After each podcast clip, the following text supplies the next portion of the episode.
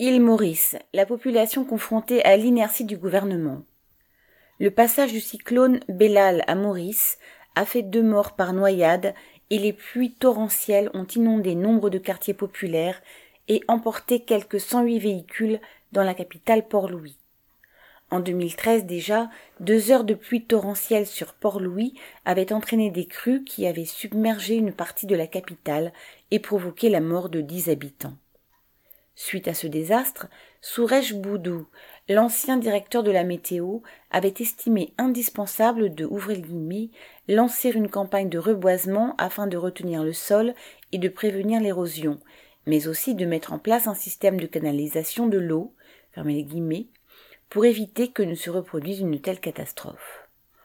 Aujourd'hui, il ne peut que constater amèrement, ouvrez le guillemets, nous n'avons pas encore mis en œuvre ces mesures malgré l'écoulement du temps, fermé le guillemets.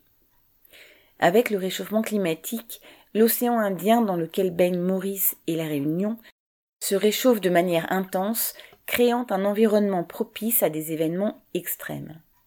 Dans cette situation, il serait plus que vital de réaliser les travaux nécessaires pour contenir les eaux de pluie.